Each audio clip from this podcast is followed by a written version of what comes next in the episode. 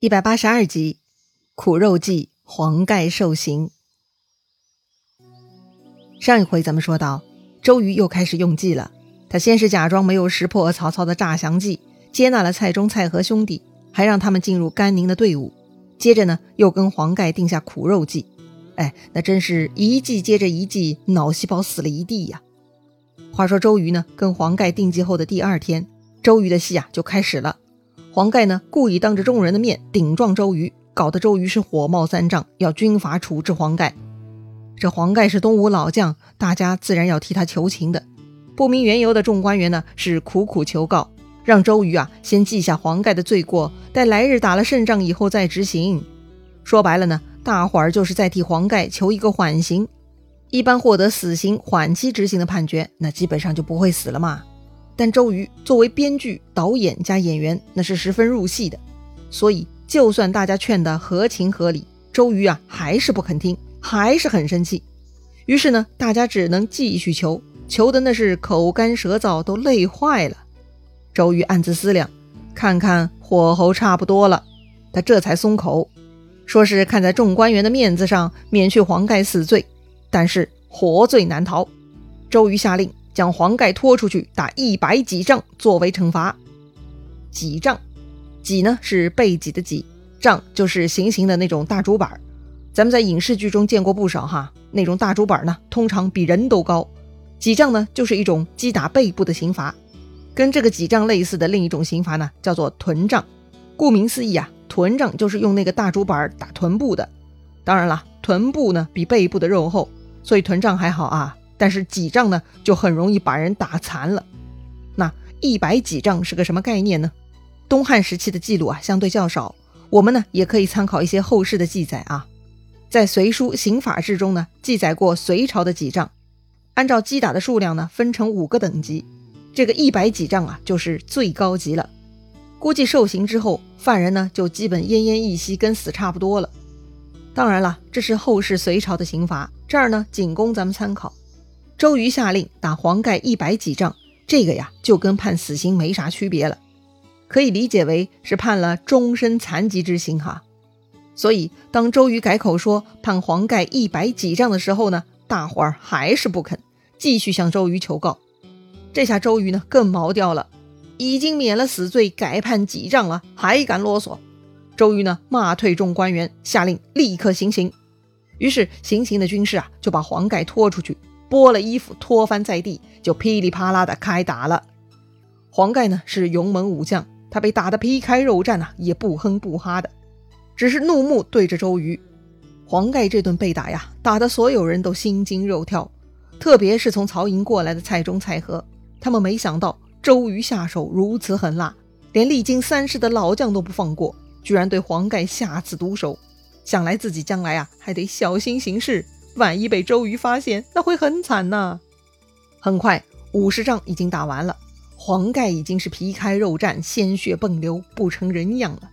要不是黄盖底子好，一般人搞不好已经断气了。众官员看情况不妙，怕真闹出人命来，也不顾周瑜生气啊。大家呢又通通围上来，苦苦哀求，求周瑜别打了。再说周瑜，他心里也有数啊，这黄盖还得去曹操那儿诈降呢。当然不能打死，正好大家都来求告呢，周瑜就顺坡下驴了。周瑜啊，假装从凳子上跳起来，指着黄盖：“你还敢小看我吗？哼，先记下这五十棍，如果你再敢怠慢，二罪并罚。”嗯，这就是呢，同意免掉后面的五十丈了。但周瑜演戏很到位啊，还是继续骂骂咧咧，一副火大无比的样子。大家看周瑜松口了，赶紧把黄盖扶起来，送回营寨休息。之前受刑的时候，黄盖屏着一口气倒还好，如今停下来了，后背啊是血肉模糊，鲜血还在向外渗透。黄盖失血过多呢，也实在受不了了，几次昏厥。旁边的人呐都看着心痛无比呀，忍不住跟着落泪。黄盖这回是吃了超级大苦头啊，连蔡中、蔡和都看不下去了。要说呀，这周瑜大导演要求也真的太高了。这一天呢，搞得众人心里都很难受。黄盖顶撞周瑜确实不对，但周瑜责罚黄盖也太不留情面了。哎，总之，这两个人呢都有些问题，却也似乎都在情理之上。作为宅心仁厚代表的鲁肃呢，那是十分难受。他看完黄盖，心里不舒服，又不敢去找周瑜，只能跑到诸葛亮那儿。看到诸葛亮悠然自得待在小船上，似乎对今日发生的事情毫不关心，鲁肃不禁啊有些生气了。鲁肃忍不住谴责诸葛亮：“这周瑜打黄盖，鲁肃他们都是周瑜部下，不能劝谏。但诸葛亮是客人呢，为啥也袖手旁观，也不帮忙说说话呢？”诸葛亮就笑了，说道：“子敬欺我。”鲁肃被诸葛亮说的莫名其妙啊。鲁肃说。素与先生渡江以来，从没有任何事情欺瞒，如今何出此言呢？诸葛亮看鲁肃一脸天真无邪，呵呵，诸葛亮呢就点破了：子敬难道不知道，公瑾今日毒打黄公父是他谋划的计策呀？为什么要我劝他呢？计策？对呀，黄盖怎么就突然这么冲？周瑜又怎么突然如此狠辣？要不是他俩说好的，估计今天东吴就要搞内乱了。鲁肃虽然忠厚，但并不愚蠢呐。被诸葛亮这么一点呢，鲁肃一下子想明白了。诸葛亮接着又说：“不用苦肉计，怎么能瞒过曹操？这回一定是要让黄公父去诈降，要借蔡中、蔡和去报知曹操这件事情啊。”哦。这么做是为了诈降啊！鲁肃恍然大悟，一脸钦佩地看着诸葛亮。诸葛亮看鲁肃这个眼神啊，赶紧又补充了：“子敬见公瑾时，切勿说亮先知此事，说亮也在埋怨都督就是了。”鲁肃点点头。自从上次的教训啊，鲁肃再也不敢将诸葛亮的话全盘告诉周瑜了。鲁肃呢，从诸葛亮的小船出去，就去见周瑜。此时周瑜已经平静下来。又恢复了往常儒雅斯文的样子了，鲁肃呢这才放心，大着胆子问周瑜：“大都督今儿个为什么要痛打黄公父啊？”周瑜呢没有直接回答，而是问鲁肃：“是不是大家都在埋怨？”鲁肃点点头，说：“呀，大家都心中不安呐。”又问诸葛亮是否有啥说法。啊，鲁肃想起诸葛亮的嘱咐，不敢说实话，就照诸葛亮教他的。鲁肃啊，告诉周瑜。说诸葛亮啊，也在埋怨都督薄情呢。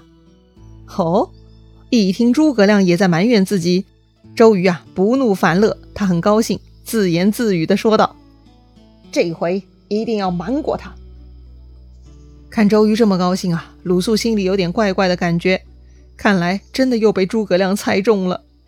鲁肃呢，继续问周瑜：“这到底是咋回事啊？”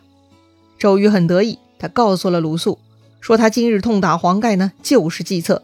周瑜啊，就是要去派黄盖诈降，必须得先用苦肉计瞒过曹操，然后再用火攻才能取胜啊！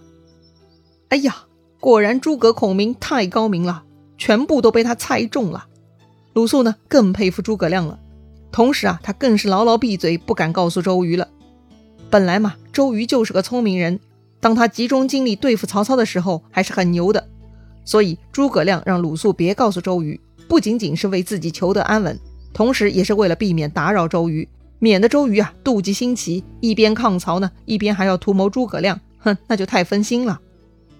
再说回这回的男主演黄盖啊，虽然呢被打得皮开肉绽，却没有伤筋动骨。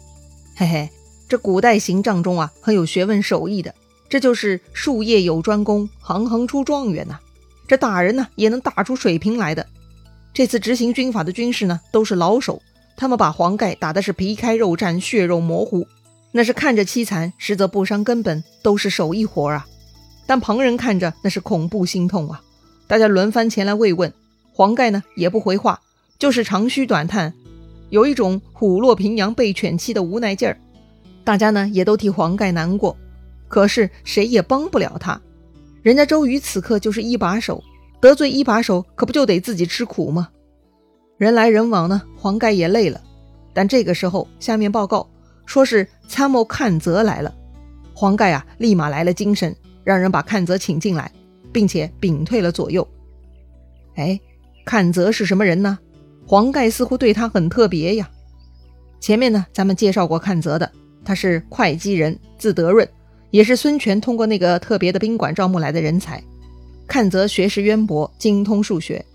阚泽小时候呢，家境贫寒，还要到人家那里帮佣。但他特别好学聪明，自己买不起书，只能借人家的书。但他看过一遍就能全部记住，是个神童啊！阚泽呀，从小就能言善辩，有勇有谋。相比江东的其他谋士啊，阚泽更有胆气。所以自从加入了孙氏集团，阚泽是特别受到黄盖的欣赏，两个人的关系最好。正因为如此呢，黄盖听说阚泽来了，精神就上来了。阚泽看到满身是伤的黄盖，也很心痛，问黄盖。将军莫非与都督有仇？黄盖摇摇头，非也。阚泽点点头。那么您这次受罚，莫非是苦肉计吗？黄盖没想到，他自己演的这么辛苦，还是被阚泽给看穿了。黄盖问：“何以知之？”阚泽说：“呀，某官公瑾举动，已料着八九分。”好吧，既然如此，那黄盖就不用遮掩了。黄盖呢，就直说了。黄盖告诉阚泽呀，说自己受到吴侯三世厚恩，无以为报，所以这回是自愿献计受苦，以此破曹啊。只不过呢，黄盖觉得这东吴军中找不到一个人可以当做心腹，唯独阚泽有忠义之心，所以黄盖才敢告诉实情。阚泽呢，又点点头，问黄盖：“公之所以告诉我。”无非是要我献诈降书吧？嘿，真人面前不说假话，黄盖呢也爽快承认了，对阚泽说呀：“确实有这个意思，不知道你肯不肯呐？”阚泽笑了，说道：“大丈夫处事不能立功建业，那就跟草木一同腐烂一样。公既捐躯报效主公，则又何惜微末性命？”哎，阚泽的意思很明白哈，大丈夫处于世间，必须要建功立业啊，否则那就是行尸走肉、枯草烂木一样啊。既然黄盖要为主公捐躯，难道阚泽会贪生怕死吗？小命一条，没啥了不起的呀。黄盖听阚泽这么说呢，十分感激，他滚下床来向阚泽拜谢。毕竟曹操老奸巨猾，万一事情没办好，性命就堪忧了。阚泽当然知道事情的严重性。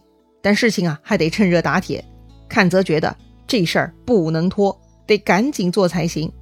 黄盖点点头，说呀，投降信已经写好了。于是阚泽呢，就扮作渔翁，连夜驾着小船呢，就往北岸去了。